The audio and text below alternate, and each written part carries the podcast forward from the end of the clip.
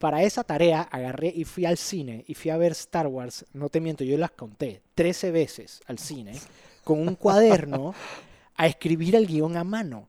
Y yo recuerdo haberlos visto en el escenario y eso me voló la cabeza. Dije, estoy aquí al lado de ellos. El mismo escenario donde me presenté.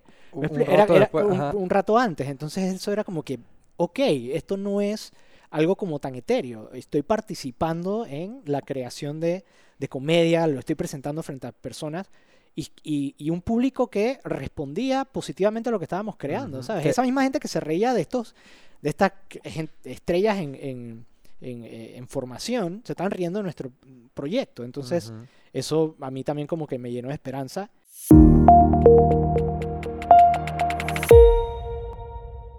Bienvenidos todos a otra semana más en Personal Upgrade Academy, un espacio creado para semana a semana sentarme con personas de todos los caminos de la vida, conocer sus aciertos, sus fracasos, sus errores y en fin su historia, porque en este espacio creemos fielmente que las historias siempre tienen algo por enseñarnos, que todo el mundo tiene una historia por contar y que si nos sentamos y prestamos atención siempre tendrán herramientas, consejos, mensajes que nos harán seguir creciendo personal y profesionalmente. Episodio hoy, eh, a toda la comunidad que ha estado con nosotros, ya ustedes lo saben, este es el episodio, ya rompimos la meta que queríamos, episodio número 101. Y a todas las personas que están por acá por primera vez, bienvenidos a Personal Upgrade Academy. Recuerden que nos pueden buscar en todas las plataformas, TikTok, YouTube, Spotify, Apple Podcasts, Overcast, a donde tú quieras nos vas a encontrar como Personal Upgrade Academy. Así que puedes ir por allá, dale like, suscríbete, etcétera, para que no te pierdas todos los episodios que salen lunes a lunes. Con eso dicho, Vámonos al episodio eh, 101. Hablemos un poco antes de presentarles al invitado del día de hoy, un poco lo que vamos a estar hablando. Es un tema que llevo muy cercano a mi corazón, es un tema que desde pequeño también he estado involucrado con y que cada vez que me siento con una persona que de una forma u otra ha trabajado en esta industria, ha aportado a esta industria, es una conversación muy placentera para mi persona porque creo que uno, son personas que cuando se vinculan con esta industria son personas sumamente apasionadas, porque las personas que están, o la mayoría de las personas con las que he conversado aquí, son personas que realmente viven lo que hacen. Y dos, cada una de estas conversaciones me emociona porque cada vez veo más y más de las cosas que están sucediendo en el país y más agarro perspectivas del potencial que tiene esta industria dentro de nuestro país. ¿De qué estoy hablando? De la economía naranja, del entretenimiento, de la producción, del arte. Es de lo que vamos a estar hablando el día de hoy y para eso nos acompaña el invitado Simón Tejera Gili. Bienvenido hermano, ¿cómo estás? Muy bien, muy bien. Gracias, gracias por la invitación. Genial, felicidades por el episodio 101. Gracias. Genial, yo estaba de hecho viendo eh, Personal Upgrade Academy ahí en Spotify, ¿sabes? Le di como el scroll y de la nada veo y que tienen 100 episodios, brutal. Gracias por tenerme acá. Como no, gracias a ti por el espacio. Y, y vamos de una vez, siempre me gusta, eh, para que las personas, habrán algunos que te conocen, otros que no, siempre me gusta crear un poco de, de- del background de con quién estoy hablando. Como mencioné, has por muchos años trabajado en, eh, el área de- de- del arte, el entretenimiento, como productor, escritor, guionista. Eh, tengo que reconocer y decir aquí frente a cámara que soy hiper fan de uno de los proyectos que tú creaste. Me encantaba, siempre me pareció demasiado genial los guiones, eh, que eran novedoso, el ñeque. Sí. Em, pero antes de que entremos en ese tema y entendiendo que has estado rodeado de ese tema por mucho, por mucho tiempo o durante muchos años, quiero irme un poco atrás para entender. Simón, de pequeño, de niño, de pelado, ¿de dónde vino el tema del arte? ¿Papás, mamás? ¿Fue una curiosidad? ¿Fue algo que conectó contigo? ¿Cómo pasó? Eh, bueno, yo creo que eh, dentro de mi familia hay eh, dos aspectos que creo que me llevaron al camino donde estoy. Uno es que, bueno, de salida, por lo menos de, de parte de mi familia paterna, eran muy expresivos. Y mi papá en especial era como muy... La, la manera en que él cuenta los cuentos es... eh, pareciera casi como si los tuviera... eh, ¿cómo se dice? Los hubiera practicado antes, pero no. eh, eh, espontáneamente la manera en que cuenta la- las cosas es muy entretenido. Eh, eso por un lado, mi mamá también es medio goofy en la manera en que ella cuenta sus chistes y yo creo que eso como que estaba metido en mi ADN desde pequeño. Eh, y también mis papás siempre creyeron en el arte como una manera de, de- de expresión. Eh, recuerdo a mi papá desde que yo estoy muy chiquito que como que le dedicó un espacio a la casa para hacer cuadros. eh, eh, mis padres me metieron en clases de música cuando era muy pequeño. Aprendí a tocar el piano y la guitarra. Entonces, eh, digamos, mi ambiente tenía esos elementos dando vueltas por ahí. Eh, y yo recuerdo siendo muy pequeño que también me gustaba mucho entretener a mis hermanas. Eh, tengo dos hermanas menores con mis ocurrencias, ¿sabes? Pa- Para darte un ejemplo, de que yo sabía cómo hacer que mis brazos fueran completamente como dos trapos y, y me movía de un lado para otro y eso las hacía Ok. reír y eso como que... eh, eso, eso me llevó a ese camino. Eh, creciendo en, en la escuela me di cuenta que eh, era muy bueno con las palabras. Escribía y la gente como que... Yo a veces escribía cuentos y me ponían al frente del salón como a, a- a leerlos y eso entretenía a las personas. ¿Qué, qué, qué edad estamos hablando para saber qué tan Ahí- niño, qué tan grande? A ver, puedo, puedo estar hablando de quinto grado, sexto grado. Wow, ya- o sea, ya- bien niño bien todavía. niño, bien niño. Y recuerdo que también para esa edad, eh, supongo que una tía mía, que se llama mi tía Marcela, ella eh, cr- creo que vio esas cosas en mí y me regaló una cámara de grabar de cassette. Ok. eh, una, una cámara de, de video digital, pero de cassette. eh, y con eso yo empecé a también experimentar. A ese es de, de sexto grado. Y fue para esa época también, cuando ya crucé a primer año en secundaria, que me llamaron a mi primera obra escolar. A mí me había ido muy bien en los juegos florales, en la escuela, en sexto grado, como que había hecho un discurso y como que algunos profesores lo habían notado. Y me llamaron a mí para estar en la primera obra que, eh, eh, en la que protagonicé. Hice Scrooge en A Christmas Carol, en la Ajá, Oxford Scrooge, International claro. School.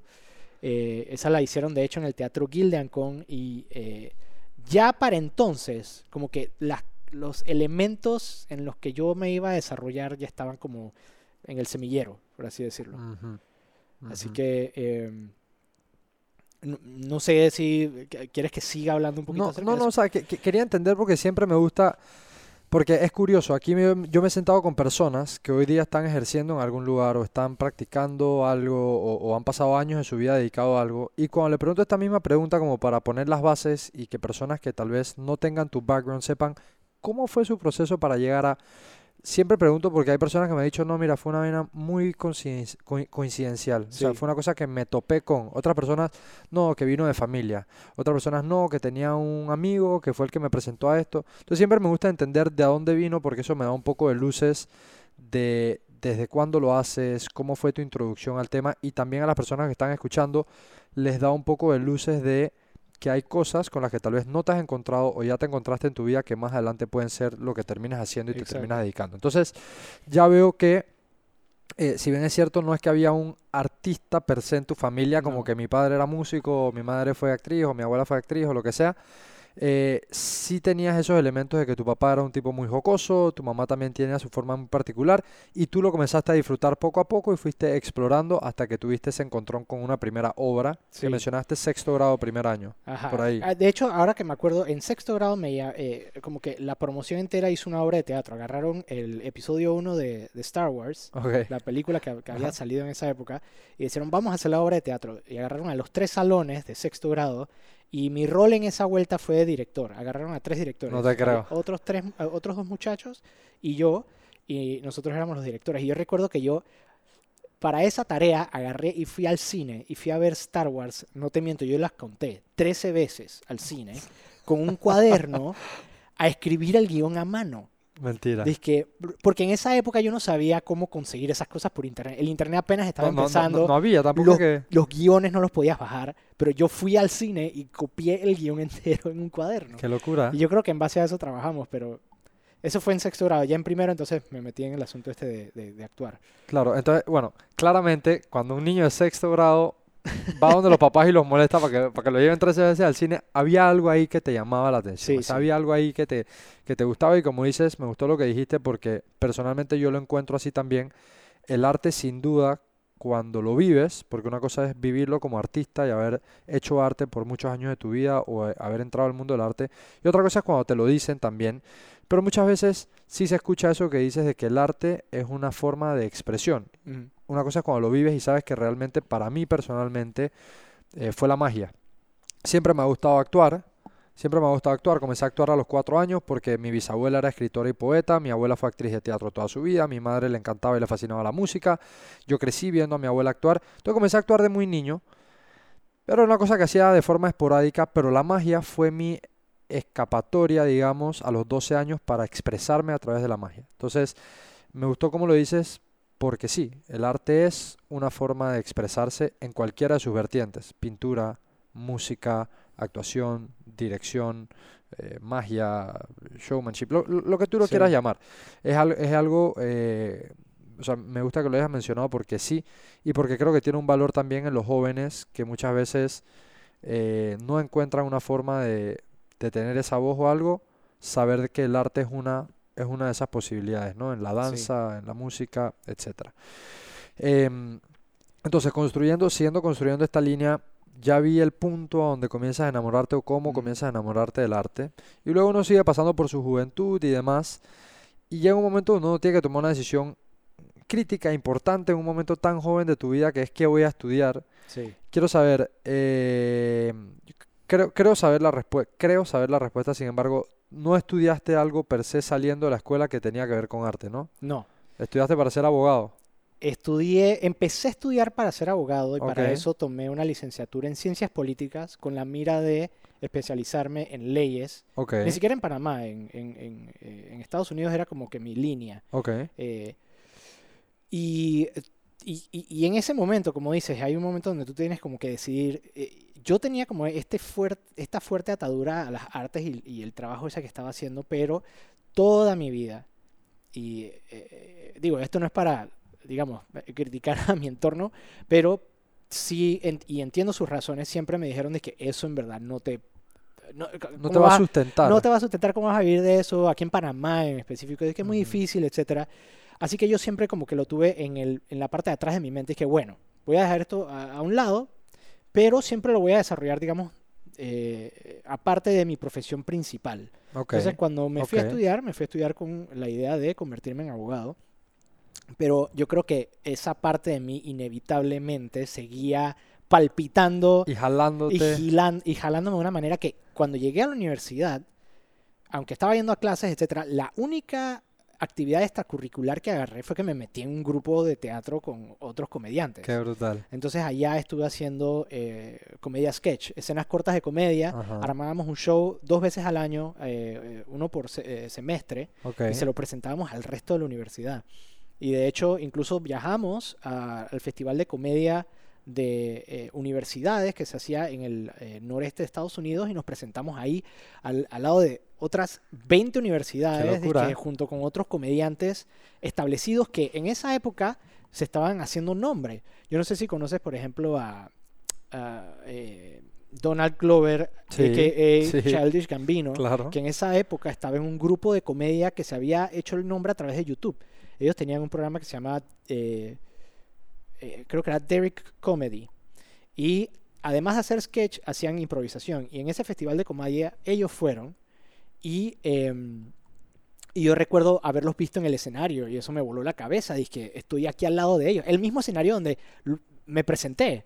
Un, Me era- rato era un rato antes. Entonces eso era como que, ok, esto no es algo como tan etéreo. Estoy participando en la creación de, de comedia, lo estoy presentando frente a personas y, y- y un público que respondía positivamente a lo que estábamos creando, Ujú. ¿sabes? Que- Esa misma gente que se reía de estos, de estas estrellas en, en- en, eh, en formación, se estaban riendo de nuestro proyecto. Entonces, Ujú. eso a mí también como que me llenó de esperanza. Y cuando me gradué y regresé a Panamá, eh, eso como que me dio, digamos, la valentía para decir, yo creo que yo puedo construir algo aquí. Ok, ok.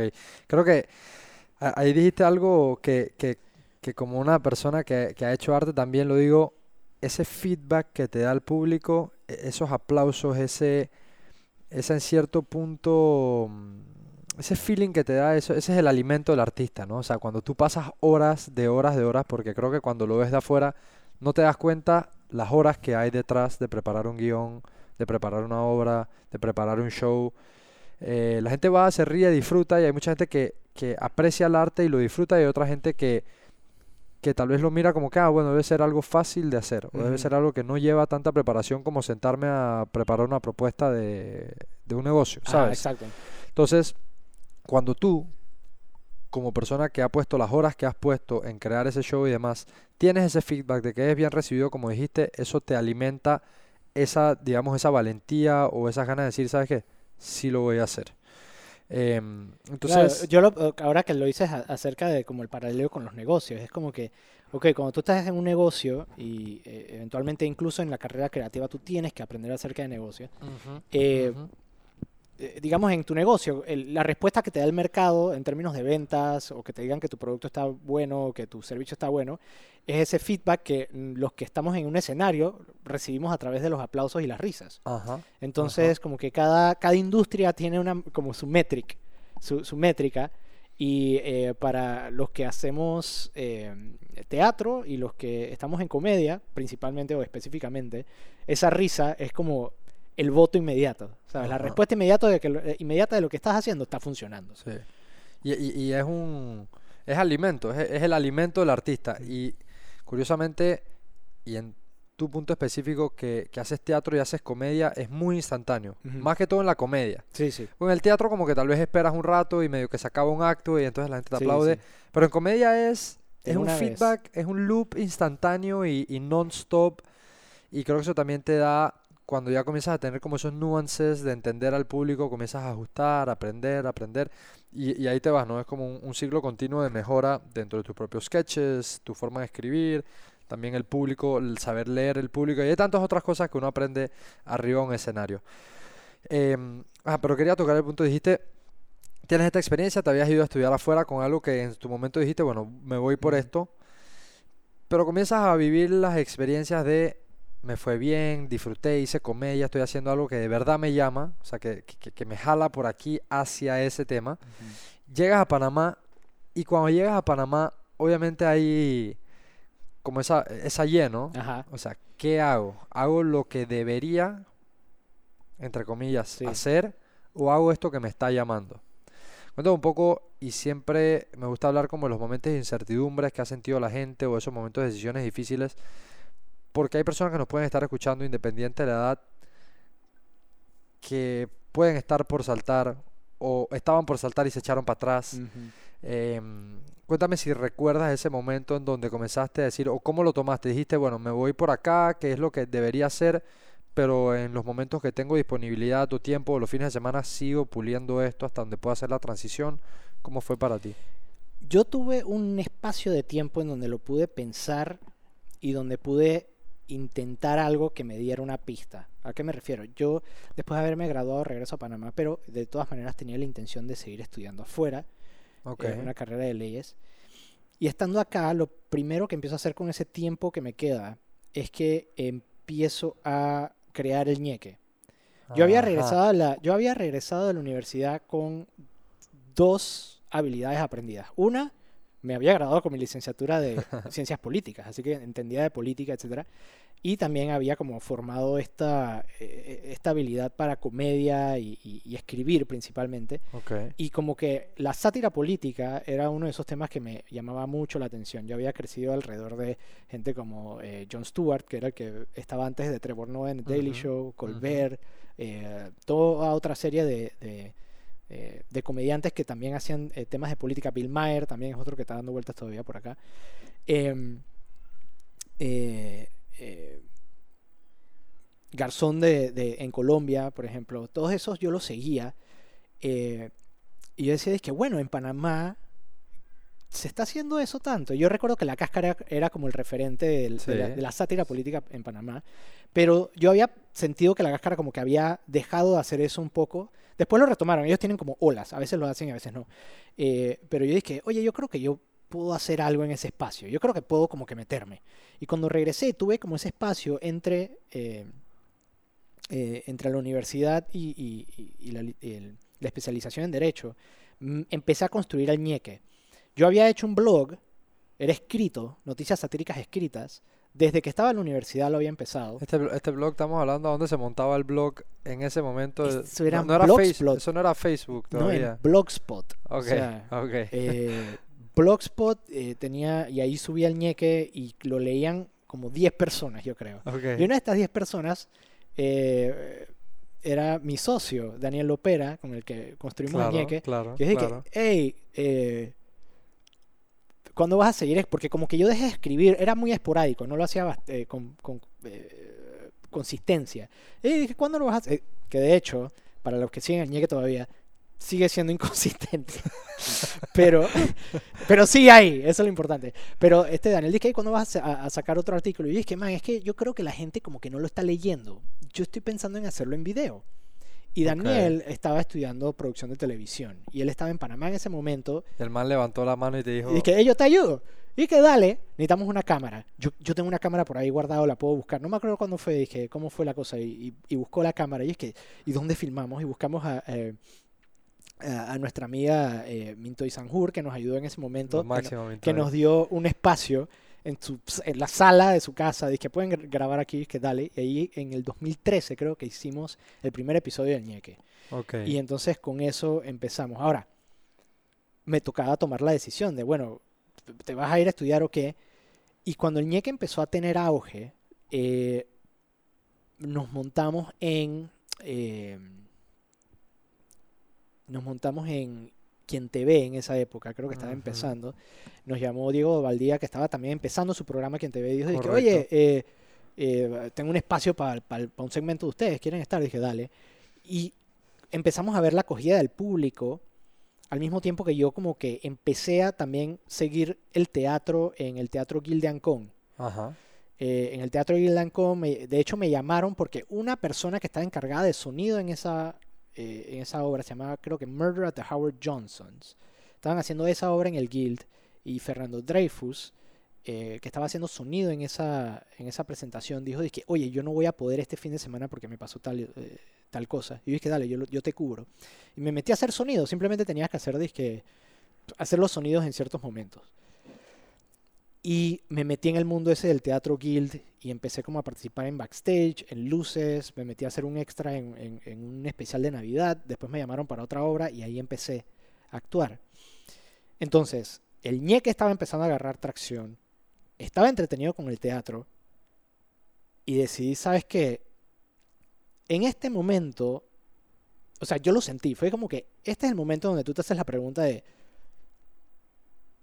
¿voy a arrepentirme de no haber intentado? Porque Ajá. yo siempre puedo eh, regresar a la carrera de, de la abogacía. De, de, la abogacía, que de hecho, eh, spoiler, lo he hecho ahora. Okay. Pero bajo mis propias eh, convicciones, okay. más que por las presiones sociales. Okay. Porque si hubiera sido por las presiones sociales o las presiones de mi entorno o, o sí, de sí. mi padre, que lo entiendo, estaba súper asustado con la decisión que yo estaba tomando. Eh, Seguro lo hubieras detestado en el momento, lo hubieras resentido. Eh, ¿Sabes? Hubiera visto a estas otras personas que se han desenvuelto en ese espacio, hubiera dicho, dije, ay, yo pude haber estado ahí arriba. Y fue como que no, esa fue la decisión correcta ahora que puedo, ahora que no tengo hijos, no tengo familia, estoy joven, tengo energía, me puedo, me puedo parar de cualquier caída, uh -huh. o sea, volver a levantarme de cualquier caída, uh -huh. ahora es que lo puedo hacer. Claro. Eh, y, y, si, y para atarlo con lo que dijiste al principio de este segmento, si hay gente que está pensando en cuándo hacerlo, ahora es, ahora, no importa qué edad tengas, ahora, si lo estás pensando y estás dudando, hazlo ahora porque después va a ser más tarde. Claro. Y tal vez lo puedas hacer más tarde, sí. Y no estoy diciendo que no tengas como eh, eh, ciertas dudas o, o, ciertas presiones muy reales que no te permitan hacerlo. Pero entre antes lo puedas intentar, mejor. Porque tal vez fallas y fracasas catastróficamente. Hey, pero lo intentaste ahora y no después, donde esa, e, esa caída puede ser más dura o, o te puedas levantar con. No te puedas levantar con con tanta facilidad. Entonces claro. yo creo que yo sí tomé la decisión correcta en haberlo hecho en ese momento. Eh, pero sí, fue como que fue como saltar al lado hondo de la piscina. O sea, yo recuerdo ese momento. No es una decisión fácil, eh, pero de todas maneras fue la decisión correcta. No, y, y me, me, gusta cómo lo, cómo lo planteas del hecho de que creo que más que una caída de fracasar catastróficamente, si pasa que muchas veces, y es una montaña rusa, o sea, vas a tener momentos buenos, momentos malos, momentos buenos, momentos malos. Yo creo que la caída más fuerte de todas, pero que seguramente no te llegue en el momento, sino años y años y años más adelante, es haberte quedado con la duda. Uh -huh. Sí. Personalmente siento que es así, y yo por el tipo de persona que soy, me mataría a mí cosas que he intentado y he fracasado catastróficamente. Prefiero eso, limpiarme las heridas y pararme, que quedarme con la duda de qué hubiera pasado. Y esa duda creo que te va a perseguir y te persigue con cosas que yo he dejado que hacer personalmente, cosas que he dejado que hacer dejas, he dejado de hacer me han perseguido a mí y creo que todos como humanos sentimos eso, ¿no? Entonces, por eso quería saber tu punto de vista, que a pesar de la incer- incertidumbre, ¿qué decisión habías tomado? Em, entonces, para, pa- para seguir contando, mencionaste esto que no sabía que has hecho o digamos has decidido poner o, emplear tus conocimientos en el mundo de la abogacía de vuelta, pero quiero antes de, de saltar allá para ver cómo uno puede, y es bueno también que las personas escuchen de que se puede llevar esta dualidad donde tú puedes desenvolver y siempre estar en contacto con ese lado artístico tuyo y estar también en contacto con el mundo de los negocios o de una carrera en específico. Em, quería regresar un poco al tema de, de Ñeque Noticias, porque Ñeque Noticias para mí, como te dije, me encantaba, me lo tripeaba. Eh, en aquel entonces no los conocía ni a ti ni a Daniel, que a través de los años después los conocí. Em, quería saber, al momento de ir creando Ñeque Noticias, tú tenías esa facilidad de escribir, pero ¿cómo fuiste armando equipo? Porque luego en Ñeque Noticias yo me acuerdo que aparecían otras personas, Sí. tenían otro tipo de espacios. O sea, ¿cómo, cómo fue eso de invitar personas a un proyecto? ¿Cómo fue eso de encontrar personas que creen en un proyecto así? O sea, ¿cómo, cómo fue ese proceso para ustedes? Eh, fue bien orgánico. eh, y, y digo que es orgánico porque sé la- como el otro lado de la moneda, que, y es que hicimos audiciones y también como que llamamos a gente, pero eh, no funcionaba tanto como funcionaba orgánicamente para nosotros, que era, hey, teníamos nuestro círculo de amigos que nos gustaba más o menos lo mismo. Yo me encontré a Daniel porque él estaba interesado en la política y eh, en producción y por eso como que nos juntamos. Y leía el blog, o sea, que estaba interesado en esos temas. Después de eso, eh, tuvimos a otros amigos que se unieron al equipo de escritura. Eh, Ajá. no los menciono porque algunos de ellos, obviamente porque, y el ñeque siempre ha sido a veces como un, un problema, eh, no, no un problema, pero como un tema tal vez sensible porque podemos ser controversiales a veces o nos metemos con algunos temas o con algunas No, personas. te- y- usted, o sea, ustedes tenían temas mu- muy frontales a veces, Sí. que creo que era parte de la magia de- de- del ñeque, ¿no? Así que voy a mantenerlo ah, porque no puedo llamarlos y preguntarle, "Eh, ¿y puedo hablar de ti esta entrevista que me está haciendo Juan David? Pero eh, eran amigos que les gustaba el proyecto y lo que estábamos haciendo y tenían una voz y la querían expresar y Ujú. sentían que podían ah, meter ideas. Entonces, eh, ven- nosotros hacíamos parqueos en mi casa. Era de que, "Hey, te- vamos a inventarnos el próximo video. Eh, llega con unas pintas y vamos a a sentarnos aquí a ver de qué hablamos. Discutíamos de política, de lo que estaba pasando. Era un periodo de mucha actividad política en Panamá en ese momento. eh, y, y muchas oportunidades para hacer chistes acerca de lo que estaba pasando. Entonces, había muchachos que se metían a, eh, a escribir. De ese grupo de amigos aparecieron entonces algunos que se atrevían a meterse en cámara En porque, cámara, porque claro. decían, dizque, "Ey", porque escribían un personaje y ellos en la, en la, en la sesión de escritura estábamos escribiendo, ta, ta, dije, ah, ese, ta", y entonces se ponían a hacer la voz, dije, un, un personaje que salió muy, está como en los primeros tres episodios del ñeque, era este diputado eh, súper chabacano que estaba como en esta casa llena de plata y como que no le importaban los problemas de nadie, excepto dizque, cómo él podía acumular más poder y riqueza. Eh, y entonces en la sesión de escritura él hacía las voces y "Ah, ah, no, mira Belisario, que yo... ah, ah", Y dije, hey, ¿por qué no lo haces tú, que lo haces también? Entonces, bueno, se atrevían a hacerlo en cámara. Ok. Eh, y así nos, nos pasó con varios personajes. Uno de ellos fue eh, Protesta Yeye, eh, Albi de la Guardia que el que Ye, Albi de la Guardia, creo que es uno de los que las personas cuando escuchan ñeque sabe que más, más podrá recordar. Un personaje fantástico, muy bueno y, Sí, y, represent- y que claramente representa un grupo eh, que está bien representado por ese personaje de esa burbuja y demás. Muy bueno. Y algo que también nos pasaba con el ñeque era que eh, tratábamos que nues- nuestra escritura reflejara lo que sabíamos y lo que habíamos vivido.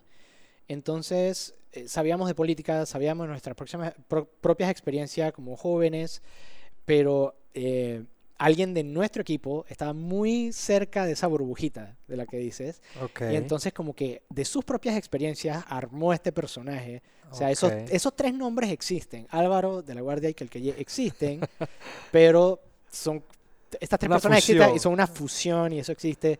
Belisario Amador Balboa es un personaje que, que, que existe por, digamos, mi experiencia viendo la televisión panameña eh, y escuchando la radio panameña y cómo a veces suenan estos personajes que aparecen especialmente durante la política que se ponen a, opinar sobre la política.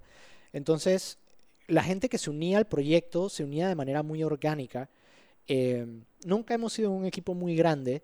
Daniel y yo siempre hemos sido los que grabamos y hacemos todo la, toda la postproducción. Ok. De hecho, eh, Daniel ahorita mismo está ocupado en España con otro proyecto, pero está, yo estoy metido en un cuartito en mi casa con una pantalla verde, una cámara y un micrófono, yo solito, eh, grabando todo y editando todo y sacándolo.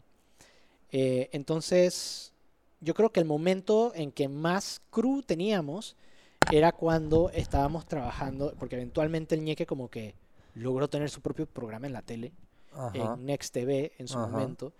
Y ahí sí teníamos, digamos, teníamos eh, al, al equipo de cámaras en el estudio, teníamos a alguien en- que le hacía el maquillaje a Belisario, teníamos a alguien que nos ayudaba con la, eh, con la edición y obviamente la distribución en la televisión es otra cosa y tiene Sí, tu- e- esa- su propia esa- maquinaria. Esa es otra historia, sí.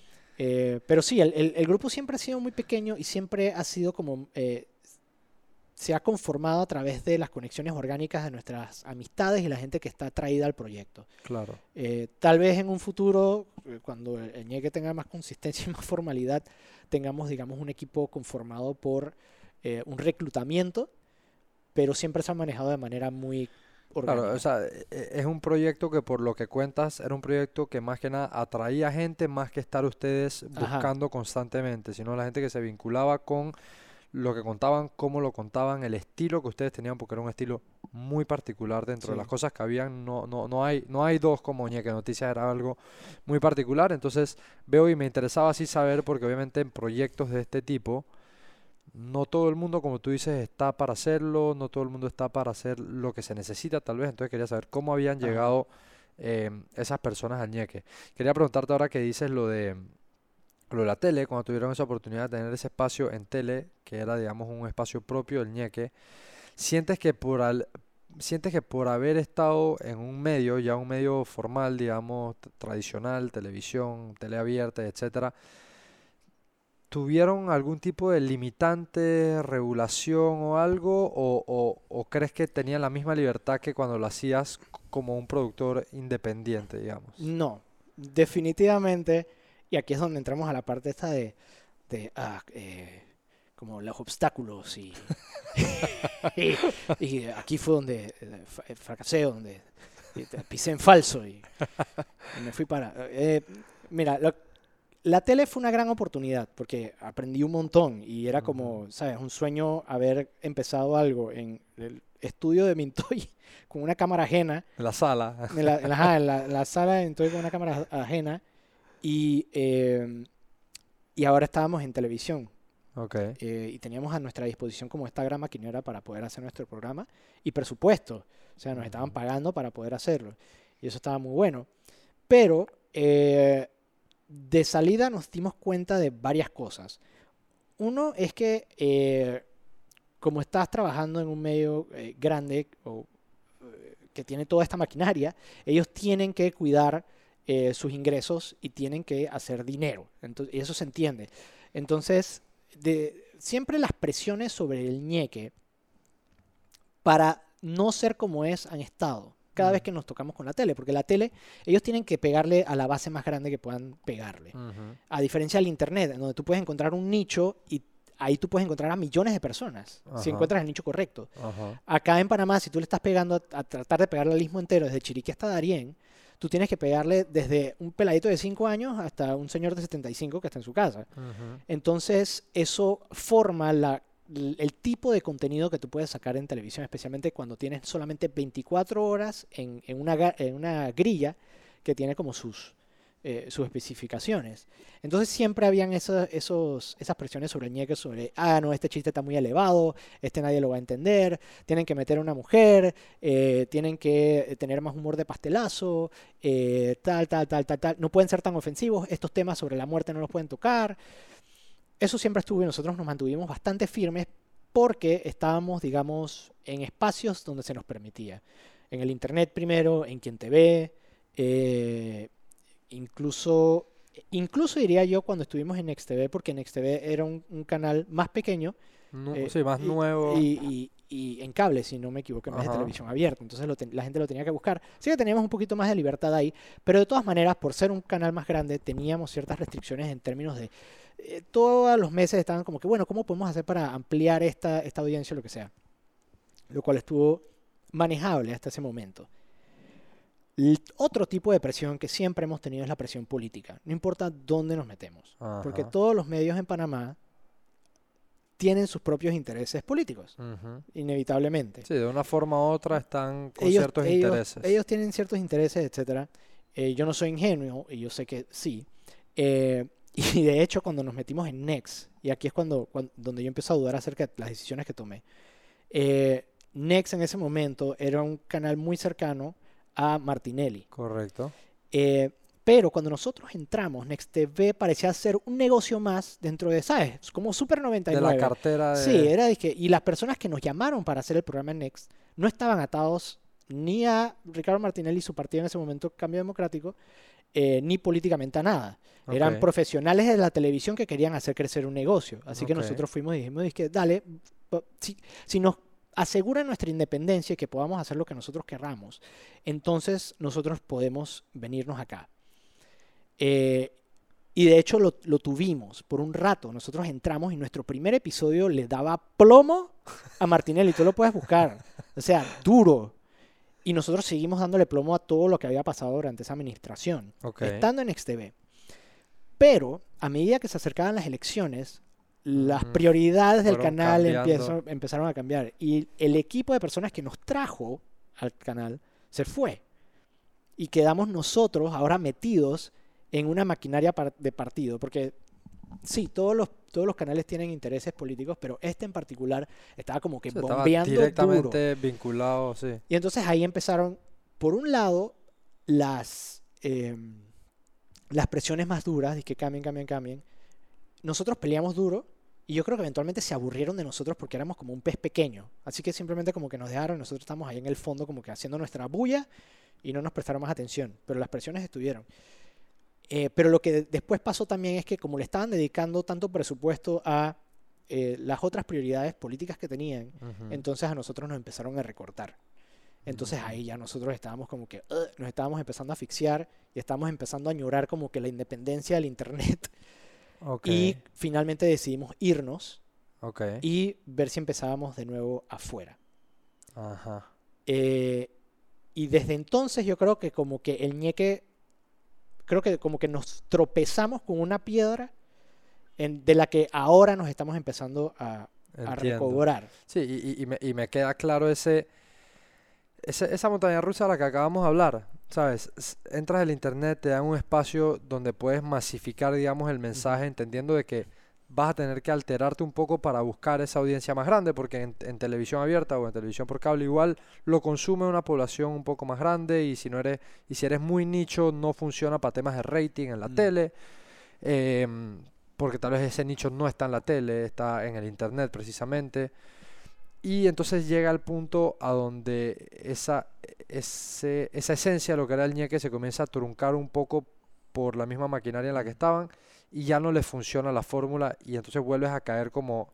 O sea, tal vez se siente como que subiste y entonces pasó un tiempo y llegaste a estar acá mismo donde empezaste, que es un momento eh, difícil en cualquier tipo de, de situación. Algo como el ñeque, un negocio, etcétera, pero creo que es algo cíclico que tienen todo tipo de negocios y, y- y proyectos, ¿no? Em, lo otro que quería saber es, Daniel está fuera de, de Panamá, sin embargo escuché que tú tienes la capacidad de grabar, tienes tu pantalla verde, tienes, y lo hablábamos un poco fuera de cámara, que tienes tu estudio, cómo producir en casa. Sí. Y con el alcance que tiene eh, el Internet ahorita y las plataformas que hay para comunicar y demás, es algo que sin duda ves que ustedes pueden retomar y, y- y sabes que tienen el camino para, para volver a hacerlo y llevar esas comunicaciones, porque desde mi punto de vista personal sí lo veo un valor enorme a que la gente se entere de política por este estilo, porque es una forma en la que me interesa consumir política. Sí. No todo el mundo está interesado en consumir política de una forma tradicional por el hecho de que debo enterarme para que no me metan un golazo. Exacto. Porque tal vez me da pereza enterarme, pero yo tal vez no soy la persona más política del mundo, pero quiero estar enterado porque quiero saber qué está pasando en mi país.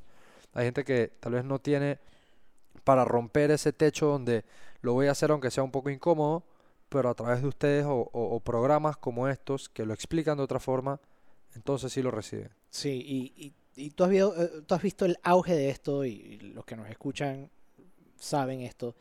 Eh, hay programas como The Daily Show, está eh, Ujú. Last Week Tonight con John Oliver, está, eh, bueno, Bill Maher todavía está dando vueltas por ahí. Todos estos programas por donde la gente se entera de lo que está pasando, pero lo consume de otra manera en lugar de ver las noticias. Las noticias tienen su espacio y son valiosas, eh, especialmente cuando, y cuando son y pueden ser imparciales, lo- o lo más imparciales posible. Eh, pero si hay gente que, ¿sabes? No digiere la información de esa manera y la digiere de otra, como dices tú, hay un valor enorme en que se puedan enterar de las cosas. Y la gente nos empezaba a decir al, al, al ñeque, que oye, yo me entero de lo que está pasando en Panamá por ustedes. Y yo dije, pero si nosotros somos un programa de chistes, no deberías enterarte por nosotros. Y de hecho, ese tipo de feedback nos, nos hizo cambiar nuestro contenido. Hay varios videos en el ñeque eh, que explican cosas, como, bueno, cómo funciona la asamblea, eh, qué pasó con el caso de Brecht, eh, o cómo se hacían las coimas en el caso, ah, caso de Brecht, o sea, el mismo mecanismo. Eh, cada vez que salía una ley confusa que la gente utilizaba, especialmente los políticos, para crear miedo o para engañarte, nosotros decíamos, no, esta ley lo que hace es esto, y no esto, como te está tratando de decir esta señora o este señor. Entonces, hay, como dices tú, hay un valor enorme en poder para ver, hacer el resumen y la explicación de una noticia a través de nuestro estilo de comedia eh, y yo también diría a través de el tipo de edición y de formato que únicamente te puede dar el internet. Porque, por ejemplo, si tú tienes un canal de noticias y tienes dos horas que llenar de noticias de 6 de la, de la tarde a 8 de la noche, a veces tú tienes que ampliar la noticia para que quepa en un bloque y eso puede hacer que la noticia sea demasiado grande para lo que tú estás tratando de explicar. No sé si me explico. Entonces, en el internet tú puedes tirar explicar esa misma noticia en dos minutos con todos los cortes raros que te eh, imagines, con todas las imágenes, especialmente para esta nueva generación que puede absorber contenido de información mucho más rápido. Y que le gusta ahora absorberlo así. Exacto, y entonces tú en internet tú puedes tirar esa noticia así y esta persona ahora se enteró mejor acerca de lo que está pasando por ese video de dos minutos cortado de esa manera tan epiléptica y con esas imágenes eh, casi sobrepuestas sobre otra, que haber visto 15 minutos en televisión. Producido con cámaras profesionales, con equipo, Exacto. con prompter o con Y no es para desmeritar ese trabajo porque es valioso y la gente que lo hace, yo trabajé con Eduardo Limyuen en la previa por un buen rato y a mí me encanta todo el trabajo que él hace y él ahorita mismo está, eh, eh, creo que ahora va a hacer radar, genial, en, en, en TVN, pero él tiene una audiencia particular y una manera de hacer la noticia Ujú. que eh, se absorbe de una manera y, y tiene su público, pero no podemos dejar de lado a toda esta otra generación y todos estos este- otros canales y otras audiencias, estos públicos que necesitan la información de otra manera o si no, no se van a enterar. Sí, que no, si, si no están totalmente desligados de- del día a día, del, del acontecer que tiene un país. Porque Ujú. como tú dices, si no es mi forma, o, o- y Álvaro Alvarado, Lim Yuen y, y todos los que hagan noticias de esa forma, no, si no me gusta verlo en ese estilo y no tengo otras propuestas, no están dispuestos a pasar ese threshold de enterarme. Entonces simplemente estoy totalmente desconectado de lo que está pasando en el país. Em, y creo que también en parte muchas veces es por el hecho de que tal vez sentimos que las cosas que pasan en un país son ajenas y tenemos esa filosofía Ujú. como que "Mm, eso es lejos mío, Sí. eso no tiene nada que ver conmigo, eso, eso, eso- lo que está pasando en la caja del Seguro Social tiene nada que ver conmigo, tiene todo que ver contigo. Sí, te digo, no es contigo hasta que te pasa. Hasta que te pasa algo que tiene que ver contigo. Eh, y yo me he enterado, obviamente, por estar siguiendo las noticias y, y- y tratar de explicárselo a la gente. eh, yo tal vez siento esas consecuencias mucho más eh, y las puedo ver con un poquito más de claridad. Pero de todas maneras es muy difícil ver esas, esas relaciones y ver esos vínculos. Tú no te das cuenta cómo, por ejemplo, que un eh, que el, que el gabinete de, de la presidencia esté enfocado en tratar de eh, mejorar sus posibilidades para las próximas elecciones, ellos entonces invierten su atención y su enfoque en ciertas prioridades. Y esas prioridades necesitan presupuesto. El presupuesto es limitado. Es decir, que si ellos quieren llevar a cabo sus prioridades, otras cosas importantes no se van a hacer. El presupuesto cambia. Entonces, solamente se invierte plata para esto en vez de para estas otras cosas. Esas otras cosas que pueden ser, pueden ser cosas como programas sociales, pueden ser cosas como, por ejemplo, el programa de trasplantes en la caja del Seguro Social. Y tal vez tú y tu entorno esté lo suficientemente saludable o no han tenido un problema que los haya llevado a tener que conseguir un trasplante. Pero ahorita mismo, si tú quieres conseguir un trasplante y no lo puedes conseguir porque no hay presupuesto en la rama de la Caja de Seguro Social que se encarga de eso, es una, una consecuencia real e inmediata que tiene que ver con las prioridades que se toman allá arriba en la torre de cristal del gabinete, porque están preocupados ahorita mismo en otra cosa. Entonces, ese es el tipo, el tipo de vínculo que, es poder, que esperamos poder como eh, vislumbrar Claro. con el tipo de trabajo que estamos haciendo. Pon- po- pon- poner en display para que realmente se note. No, y, y- y así como eso que acabas de mencionar, ese caso puntual, hay un sinnúmero Sí. de cosas pasando en el país que uno está ciegas. Y, y- y- y como bien lo dijiste, es- como no te toca a ti el trasplante, entonces no lo sientes en carne, en en carne y hueso. Pero cuando sea un pariente, cuando sea algo, y así con tantos de los otros temas que hay. Yo, yo mencioné justamente lo de la Caja del Seguro Social porque el episodio anterior estuvo aquí eh, la presidenta de la Cámara de Comercio y me hablaba, yo le pregunté cuáles son las cosas que están en, en tu lista de prioridades, si tuvieras que poner, y me dijo atender el tema de la Caja del Seguro Social desde el punto de vista de la empresa privada. O sea, tenemos un tema muy serio en la, cama, en, la Caja del Seguro Social del déficit que va a comenzar a partir de mediados de este año 2023 eh, en el IBM, que es el tema de invalidez, y muerte, sí. viejas y muerte. Yo no sabía, por ejemplo, yo conozco el tema de la Caja del Seguro Social, sé lo que está pasando, no sabía al nivel de problema al que estamos. Sé que hay un problema, No sabía el nivel del problema que estamos y el tipo de déficit que vamos a adquirir cuando lleguemos al punto cero y de ahí a 12 meses. Me comentó un- eh, mil millones de dólares en 12 meses a, partir del momento que llegamos a, a- a cero. Eh, y así hay tantos otros puntos. El tema de educación, si quisieras ver educación, debe haber un montón de cosas con las escuelas rancho y con todos estos temas que comienzan a salir por ahí que, que están oscuras y que sin duda alguna terminan afectando a todas las personas directa o indirectamente.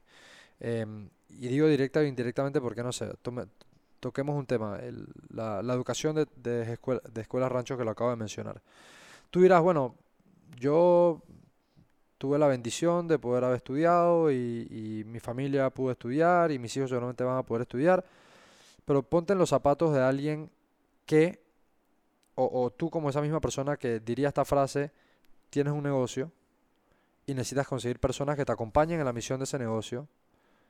¿Qué tan capacitadas te pueden llegar esas personas a tu negocio si no tienen una educación que les sirva? Entonces, ¿dónde dejamos a, a ese tipo de personas, no? Claro. Entonces ahí también ves como el, ahí es otro vínculo, ¿no? Las acciones que se toman a nivel estatal, cómo afectan entonces la vida privada de todos, especialmente aquellos que eh, aquellos que quieren crear los vínculos para desarrollar el país. Eh, y pueden ser cosas, sí, pueden ser la educación, pero pueden ser otros vínculos, por ejemplo, que las escuelas y los niños. Si los niños no tienen eh, buena alimentación en la casa y no llegan desayunados a la, a la escuela, no importa qué tan buena educación tú tengas en ese, en, en ese nodo, si, el si no tienes el vínculo ese del alimento, entonces sí, le puede estar dando la mejor educación del mundo a ese niño, pero no la está absorbiendo porque No en la parte de la alimentación no está. Entonces puedes tener la parte de la mejor educación y puedes tener al, al niño alimentado, pero no has desarrollado la infraestructura de educación pública lo suficiente para que ellos entonces puedan eh, llegar a una universidad y, eh, no sé, formarse en las eh, capacidades que necesita el país a futuro. Y así hay un montón de cositas, ¿no? Entonces, eh, para mí es como una enorme red de cosas y hay un montón de vínculos que están rotos o se están rompiendo, hay unos que se están fortaleciendo y eso a mí para mí eso es importante también, no hay que ser fatalista, hay cosas que es- están mejorando 100%. y, y- y hay cosas que, que han, eh, se han fortalecido, eh, pero uno de esos, uno de los grandes vínculos, o, o digamos, ya na- na- o sea, tratando de seguir con esta analogía complicada de, lo- de los nodos y los vínculos, hay también como una... eh, hay dos percepciones que yo creo que son muy dañinas para esta construcción de vínculos que necesitamos. No solamente vínculos personales eh, e institucionales, sino, eh, esto lo hemos discutido mucho en, cuando yo estuve en la previa, eh, lo hablábamos mucho ahí, y era que habían estudios que mostraban que el panameño no confía en el panameño wow. que la- las, los ciudadanos, la ciudadanía panameña, eh, no tenía vínculos fuertes con otros panameños, o sea, no confiaban o tenían miedo de que el panameño los iba a emba- a embaucar a o les iba a hacer ¿sabes? Eh, estafar o cualquier cosa y como que no confían. Claro, o sea, que, que no, no percibe al otro panameño como una persona eh, trustworthy, pues, como, como que, hey, No es de confiar. no nos confía, tú y yo no nos conocemos todavía, pero yo sé que tú vas a ser un buen tipo. Sí. O sea, no, no hay esa relación panameño-panameño. Y eso crea, interesante. y eso crea problemas a, a- a nivel institucional, porque uno, si no confías en las instituciones, utilizas, pues, uno, no querer darle a las instituciones lo que necesitan, ya sea tu información en el censo, Ujú. tus impuestos, porque no confías en que lo vayan a usar bien, etcétera, y eso daña a las instituciones. Al mismo tiempo, las instituciones, si no confían en ti, entonces eh, te pueden perseguir o te pueden eh, eh, pensar de ti como que eres un ciudadano que no hace caso, etcétera, eh, o incluso pueden timarte y pueden utilizar las instituciones para extraer información. Entonces, por Ajá. eso tú ves ahí que, ay, voy a venderte eh, la base de datos de toda la información de la Caja del Seguro Social o el Tribunal Electoral, lo que sea. Entonces, por ahí te agarran también.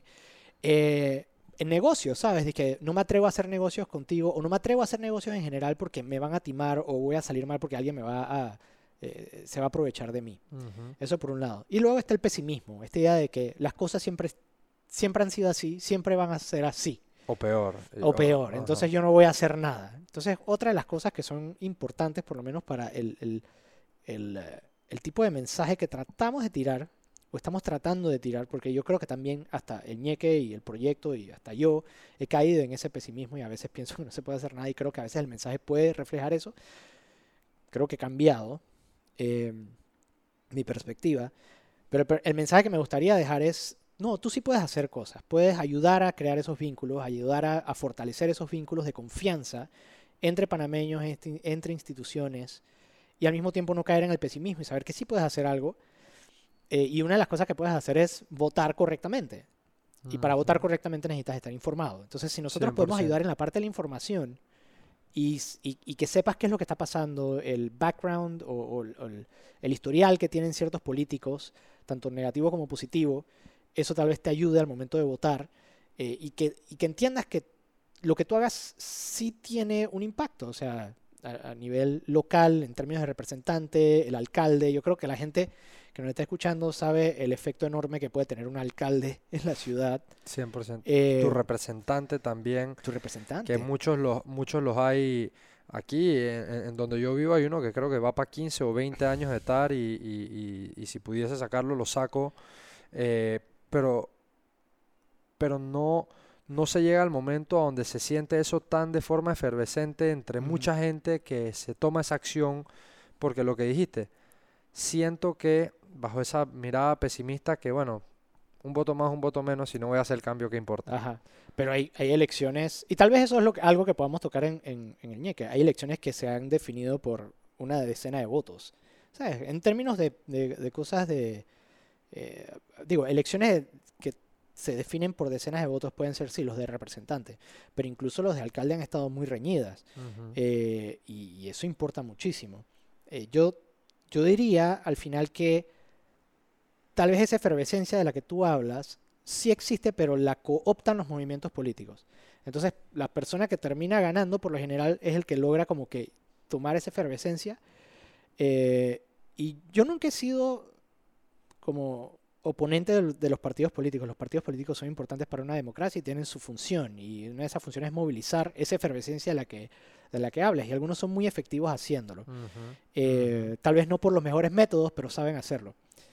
Entonces yo creo que lo que nos hace falta tal vez es esa efervescencia, pero del lado ciudadano. Es decir, que la ciudadanía se, se sienta como ciudadanía y que ellos están eh, a, a- en- a cargo, que Ujú. ellos son los que definen y tal vez puedan tener diferentes maneras de ver el mundo y envisionan a Panamá de manera distinta, pero al final eh, no se trata sobre, digamos, que yo tengo una visión sobre cómo debe ser Panamá y yo tengo otra. Sí, es verdad, pero todos tenemos la posibilidad de generar ese cambio a través de nuestro voto y de nuestra participación política y que esa efervescencia no se la lleve simplemente un político y que ah, solamente ellos son los que movilizan, sino que nosotros movilizamos nuestra voluntad para hacer que esos cambios institucionales que son, y esto sí lo tengo que admitir, son lentos y son y toman años y son aburridos, pero sí se hacen y sí tienen su, impacto, consecuencia. sí, sí, sí. Entonces eso, como que, ¿cómo hacemos para que esa efervescencia ciudadana exista? Y creo que parte de eso tiene que ver con esa desconfianza de la que te hablo. Tal vez si confiamos un poco más en nosotros, eh, o sea, hablamos en- entre panameños y O sea, la capacidad que tiene el panameño tal vez de organizarse y, y de, y de generar la masa necesaria para hacer un cambio. sí, si tal vez confiamos el uno en el otro, porque siempre hay como estas riñas internas que terminan como desbaratándose. La gente dice, ¿quién está convocando esa marcha? Ah, no, no confío en esa persona. Dije, ¿quién, qué- quién llamó para eso? ¿Quién te mandó ese meme? ¿Quién te mandó esa pancarta? Y que sí, yo entiendo, pero también hay que ver, dije, bueno, cuáles son los objetivos en común. Y no tanto, a veces las personas, sí, las personas son importantes, algunas son terribles representantes de, de- de algunos movimientos, pero también hay que ver, dije, bueno, a veces el movimiento es más grande o la, la- o lo que- o 100%. la visión o lo que se está tratando de hacer. 100%. Eh, y, y es esa confianza la que necesitamos para movilizar. Y yo espero poder como plasmar un poco eso dentro del contenido que vayamos a producir eh, de aquí en adelante. Claro. Y más ahora en un momento que estamos entrando, que ya estamos en la mitad de un periodo gubernamental, que sabemos que esto aquí en, Panamá, bueno, y, across Latinoamérica, eh, ya se comienza a acercar y se comienza a hablar de las próximas elecciones y todo el mundo ahí vuelve a aparecer y todo el mundo ahí comienza a pintarse su cara de ángel, etcétera. Y es el momento en donde es más fácil, como ha estado tanto tiempo desligado el tema real de, de la política y de las personas y de los personajes que aparecen en este, en este show, eh, es cuando más fácil la, la gente tiene como la memoria de vuelta en un pizarrón en blanco. Ajá, sí. Entonces más fácil es meterlos de una vez a su saco. Sí, sí. Entonces eh, eh, es importante y, y- y creo que si estás viendo o escuchando esto, joven, adulto, apolet, apol- apolético, apolítico, político, lo que sea, em, que de una forma u otra, si eres o seas instrumento de ver cómo educamos a esa persona que tengo a la derecha o a la izquierda, ver cómo si es una persona que dice, no, es que lo que pasa es que esto no me interesa del todo porque ni yo voy a hacer cambio, ni esta gente, ni uno de estos va a hacer cambio. No, hermano, vamos a darle una pausa, involúcrate, infórmate, entérate, esto es una buena forma de hacerlo, esto es la otra, porque sin duda alguna, em, como tú dices, es difícil, es lento, pero el cambio está en cuando las personas están involucradas. Hace, hace, hace algunos días atrás estábamos aquí con un grupo de amigos y nos quedamos hasta tarde hablando del tema y yo les decía, ¿sabes qué es lo que pasa? Tú eres una persona, y se lo decía a mi amigo, tú eres una persona extremadamente capaz. Eres muy bueno en lo que haces en tu trabajo. Yo soy una persona que tengo cierto tipo de capacidades, que podría hacer un buen trabajo. El otro que estaba sentado ahí, tú también tienes tu conocimiento y podrías hacer muy buen trabajo. ¿Cuándo por tu sano juicio se te ha pasado, voy a poner cinco años de mi, de- de mi vida al servicio público? No quieres estar ahí metido Claro. no te interesa, no, no tienes los incentivos, todo está tachado y todo está pintado eh, en, en rojo, así, no te metas ahí.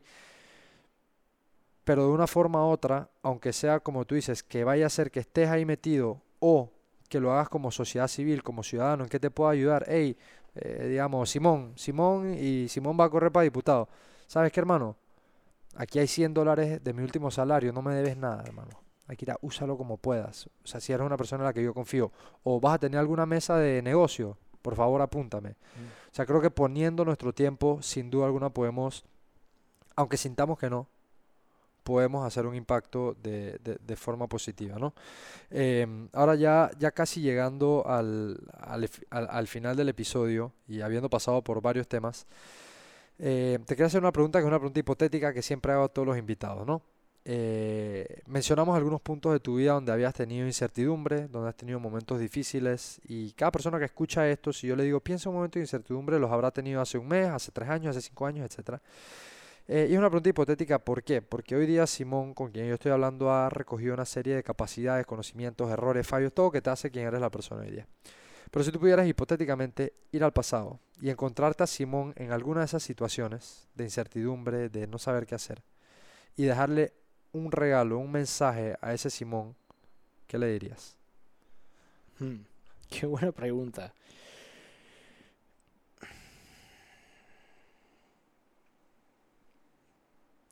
Yo creo que le dejaría un mensaje. Deja de pensar tanto. creo que le daría ese mensaje porque yo creo que mucho de lo que...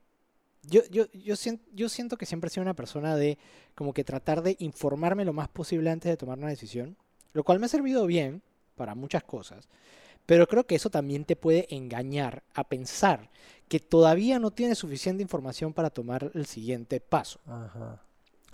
Y aunque yo he podido tomar muchos pasos porque digo, dije, bueno, ya, voy a hacerlo y ya, creo que aún así sigo pensando y repensando. Incluso cuando ya he tomado la decisión, sigo como dudando acerca de si tomé la decisión Regresas al correcta. Y creo que eso es ineficiente, me frena, etcétera. Creo que sería un mensaje más así como que, bueno, ya tomaste la decisión, dale duro con el acelerador hasta el piso, porque así te das cuenta más, o sea, es más, es mejor actuar y que la cosa funcione o no funcione y volverlo a intentar lo más rápido posible que estar como que torturándote acerca de la decisión y si lo vas a hacer o no y si lo y tomas la decisión y sigues pensando si hiciste la decisión o no porque eso al final no solamente te tortura psicológicamente sino que no te deja como dije poner el pie en el acelerador para ver lo que, lo que pasa y así poder ajustar entonces sería eso deja de pensar dale hasta el fondo y si te estrellas dale con otra cosa. Me, me gusta, eh, eh, eh, esa, me gusta esa forma de verlo de, si bien es cierto, tienes que agarrar tus herramientas, tu información, pero ir más hacia esa acción, ¿no? Llevarlo más hacia la acción y le metes acción, le das duro,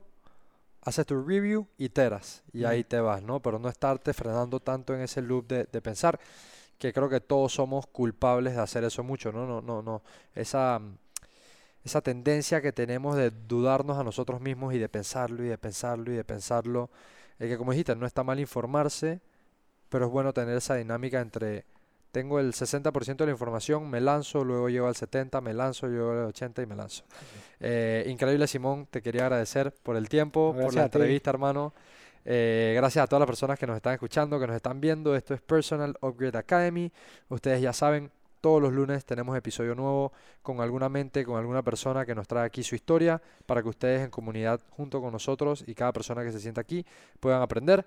Ya lo saben, lunes episodio, nos pueden encontrar en todos lados como Personal Upgrade Academy. Simón, muchísimas gracias y nos vemos en la próxima.